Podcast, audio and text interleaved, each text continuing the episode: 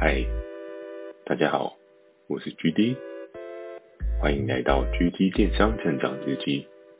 透过每周十分钟的电商成长故事，我将帮助你更加理解电商市场的运作。时间很快，我们来到了第三季。第三季的第一集当中，首先我要讲到的就是另一个全新的开始。经过了上一份工作的一些历练跟洗礼，我也开始从电商的菜鸟有一些经验值。虽然说这些经验值可能并没有到想象中的高，但是也帮我从零提升到了至少有个三十分、四十分的水准。那还记得在第一季的时候，我有讲到投递履历的那一段痛苦期。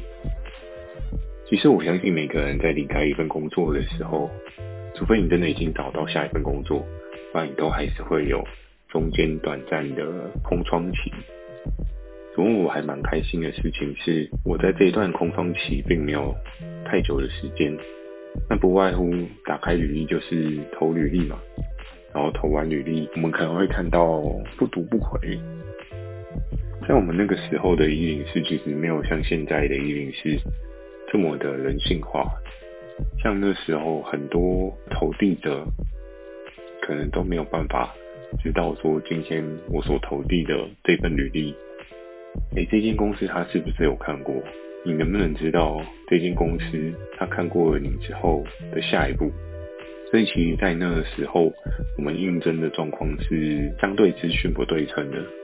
大家就只能狂发大海捞针。看自己有没有获得对应的企业主的青睐，所以就会透过这薄薄一张的履历，然后上面所写的那些学历，去验证说你这个人的能力到什么样的水位。那在上一集我有讲到，在当时市场上面的氛围，除了 Momo、PC 哄、雅虎这样子大型的购物网站以外，在当时市场也有很多不一样的分支。比如说，像是团购，它也是一块新兴的产业；然后做票券也算是一块新兴的产业。因为我还记得那时候，台湾第一个出来很有名的团购票券网站，应该就是酷澎的那个部分。那那时候曾经我也有在想说，要不要去投酷澎？不过就上一集我家人的一些反馈，他们就跟我说，哎，其实购妈机或许可以试试看。看起来他们服务好像也还蛮蓬勃发展的。那时候我去投了整个团购市场线上的很多公司，当时的排行榜上面，酷澎好像已经不是第一名了。市场上面的热门度第一名的应该是购妈机吧。然后也有一些其他类别，可能第二、第三、第四名的电商团购公司。在我那时候投购妈机的时候。我印象中，我应该也等了两个礼拜，可是其实这两个礼拜当中也没有任何的回应，所以那时候我就跟我自己讲说，哎，那是不是在这一些面试职缺当中，我也就不要排斥，或许有更好的出路，或许购妈机不是适合我的一个方向。其实应该也会有一些人好奇，乔问说，那像你的这一间公司，可能。主要的竞争对手是小三八六这一些当时知名的网站，不过没有想要朝这个方向去迈进，有一个最主要的原因是，尽管我当时在第一份工作比较深入了解美妆的这个市场，稍微深入的了解美妆的市场，毕竟我不是一个会化妆的人，所以其实。那时候对于这个类别，我还是有一点排斥感。我相信很多的类别，你要去做经营的时候，其实最重要的事情是一个体感，又或者是你在操作上面的一些细微重点。那身为男生的我，没有化妆的需求，所以就会变成是我在这一块，其实我再怎么样去深耕那个价格，或者是再怎么样去深耕整个市场上面需求。可能我还是没有办法很贴近使用者的一个想法跟角度，所以在当时，我觉得或许不应该把自己锁在这样子的框架当中，应该去试试看不一样的类别，因为每个类别都会有它不同的操作的手法。所以其实换一份工作，意味着你也会更有机会从零再重新开始。所以我那时候的想法也很简单，我就觉得先找到一个位置，然后再开始做一些学习。那其实，在那个时候，我所投的履历不仅仅只是单纯的电商市场，我有去尝试着投一些其他产业类别。我投的时候，我后来自己反思还好。可能也是因为我的履历上面并没有对应的相关经验，因为我相信很多的企业在挑选人才的时候，最在乎的会是过往的经历，因为那些过往的经历其实就是之前老板训练你的培育成本。那如果接下来你在下一个阶段，你的下一个老板他可以省去这些培育成本，或许对他来讲是一件很不错的事情，因为你可以看到。一个人从菜鸟，然后变成行家，然后从行家再变成专家，在这一条路路径过程当中，其实是需要很长的时间磨练，并需要很多的个案去反复验证，然后去改变你大脑对于这些事情的一些框架跟想法。然后在两个礼拜之后，我终于有开始收到一些面试的通知。那我最期待的还是电商类别的电面试通知。只不过，在刚刚讲到的电商排行榜，当时的那些排行榜当中，其实我投了很多间，也只有一间给我面试，就是我现在所在的这间公司。那像我一开始有讲到的面试的部分，其实我觉得每次的面试应该都是既新鲜又紧张又刺激的一件事情。当有些人可能他换过了很多份的工作，或者很多间的公司，他对于面试这件事情可能已经感到麻痹，甚至觉得不需要这么紧张。我觉得人生非常有趣，在不同的时间阶段，你所会经历、所会面临的都是不一样的事情。那这，那在这一次面试当中，其实我也遇到了一个，我现在回头看，我觉得还蛮谢谢他的人。就是我在这间公司的第一任主管，我还记得当时面试的一个状况。如果大家还有印象，我在第一季里面所讲到的一些内容，包含我对于面试紧张的这件事情。所以相对我在第二次面试有稍微好一点，人生第二次面试当中有稍微好一点，不过我还是稍微有点紧张。我还记得我面试的那一天，因为我想说这间公司感觉应该也蛮大的，所以我应该要盛装打扮。于是呢，我还穿了全套的西装，忘记有没有打领带，搞不好有，提了一个公事包要去面试这样子。那这间公司他上班的时间其实也相对比较有弹性一点，它是在九点半才上班。我那时候我记得我九点就到了。这间公司等待他们开门，这样。然后非常有趣的是，我去的时候，整间公司都还是暗的。嗯，从上一份公司大概就知道，其实电商公司的上班时间好像貌似都是稍微比较没有那么早，也能够理解。然后在门口等了一段时间，就看到人资部门的人好像也有提早来，然后他帮我开门。他就说：“那你就在这边先坐着等一下吧。”然后我就等等等，等到了九点半过后，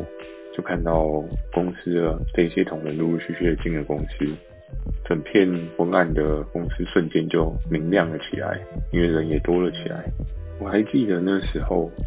在面试桌上面，我们并没有特别去找个会议室，而是在一个开放式面试桌面试。我当时的主管他就坐在我对面。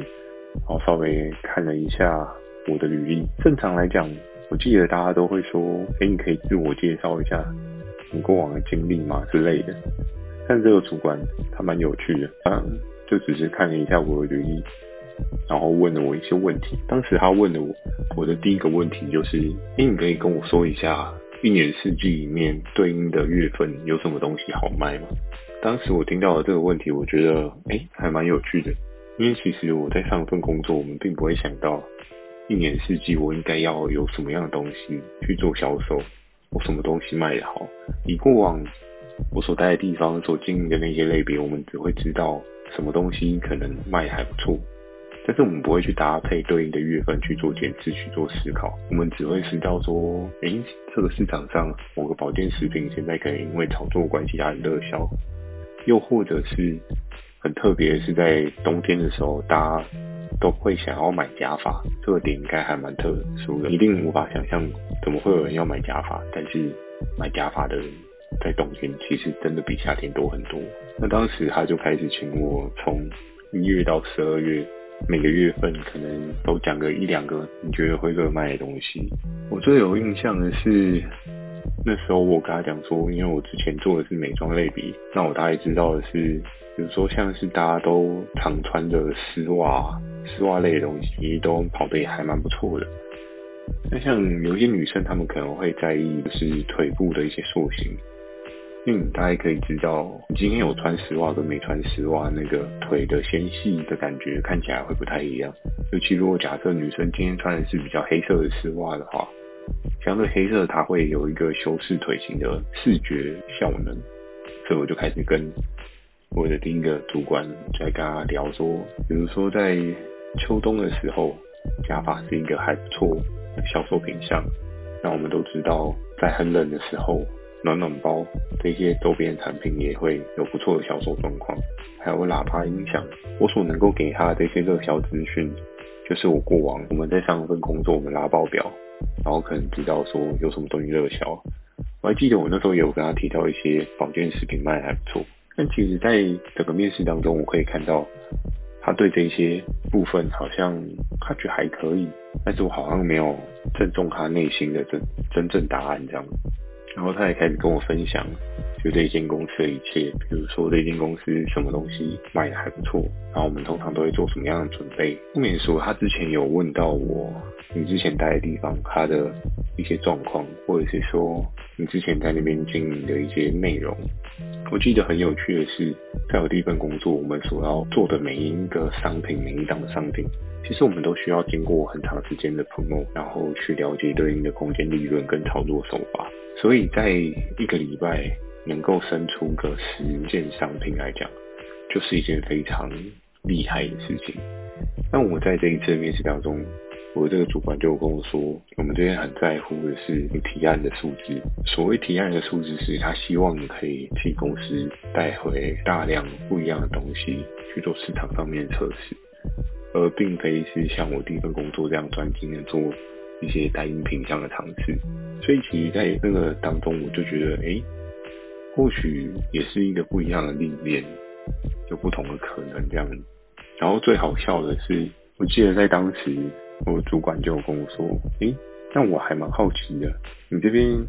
写的是你上份工作在电商公司上班，那你是哪一间电商公司？可是我当时就有摄取到一些。书本上面的知识，很多人都说，其实当你还没有正式离开一间公司的时候，你还是不要轻易透露你在哪一间公司。我也忘记我是为什么会有这样的想法。然后那时候我的主管就一直问我说：“诶，那你在哪一间公司？真的不能稍微讲一下吗？”我就只有轻易的跟他点到说：“哦，我上一间公司它主要可能就是做美妆类，但在当时的市场上面其实有很多间电商公司，所以他可能也搞不清楚是哪一间。但就是在我们谈话过程当中，他几度很想要从我口中得知我到底是在哪一间电商公司。那那时候我其实并非。”完全的脱离上一间公司，有点是还在上一间公司，只是持续的找下一个机会，所以我那时候就没有很果断的跟他讲。然后我觉得这件事情也很特别，因为这个部分就是我没有很仔细的跟他讲，反而我的这个主管他对我产生了非常浓厚的兴趣。怎么说？他蛮好奇我到底是在哪一间电商公司服务，所以我还记得在许多年后的某一天，就听到其他人跟我说。他常常都会说我是一个心机很重的人，因为我没有特别跟他讲说我到底是哪一间公司，所以导致他对我感到非常神秘，就可能觉得我有点在吊他胃口这样子。但是我们当时的整个面试过程还算是蛮愉快，然后也聊了蛮多的。不过他也把话说在前头，就是这间公司它是一个非常具有挑战性，然后需要速度很快，有很多各式各样你想象不到的打击。啊，那时候只丢了一句跟我说。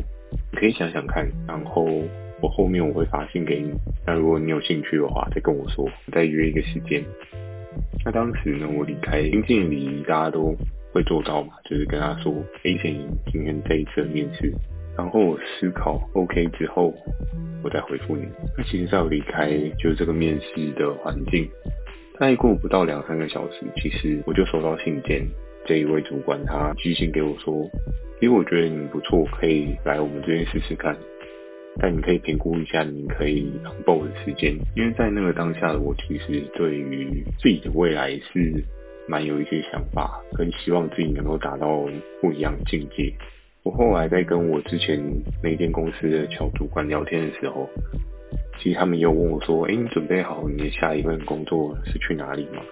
其实我就跟他们讲说：“我应该会去哪里吧？”他们就说：“哦，是可以试试看。”所以其实从他们的一些想法当中，就代表我选择下一份工作或许是一个机会，而不是一个死胡同这样。就有一个小主管，他就问我说：“那你打算休息多久之后去 onboard 啊？”我记得，因为其实，在那封信上面试我的那个主管，他就说：“我希望你越越早越快进来越好。”我当时不知道为什么越早越快进来越好，但这一个部分。就等到后面会再跟大家讲原因。那我那时候希望自己有一些不一样的水准发展，再加上那一位主管，他有特别跟我讲，他希望我越早越快进来会比较好。我那时候就直接回了他，我记得那好像是礼拜一吧，我就直接跟他说，那我下礼拜就 on b。当我把就是这件事情分享给跟我聊天的小主管的时候，他就说：“哇，那你这样真的很拼诶，你中间完全没有任何的休息，然后你就直接衔接到下一份工作。你确定你不需要休息一下吗？”然后我那时候只是简单跟他讲说：“其实我觉得我对这一个行业还蛮有热忱的，我相信就是再努力一点，应该会有不一样的可能性。所以我应该要去做一些什么，我应该要加速我的人生的一些步调。”然后当然听到这一期，他也是就笑笑给我一些鼓励啊，说好吧，你就加油吧。到了下个礼拜，就是我正式 onboard 的时间。今天的分享就到这边，喜欢今天的内容也请帮我点个五颗星。如果有想要询问的电商问题，也欢迎大家寄信到描述栏的 mail，我会在 Facebook 跟 IG 不定期分享电商小知识给大家。记得锁定每周二晚上十点的 GD 电商成长日记。下一集我将会开始讲到我开始上班第一天，祝大家有个美梦，大家晚安。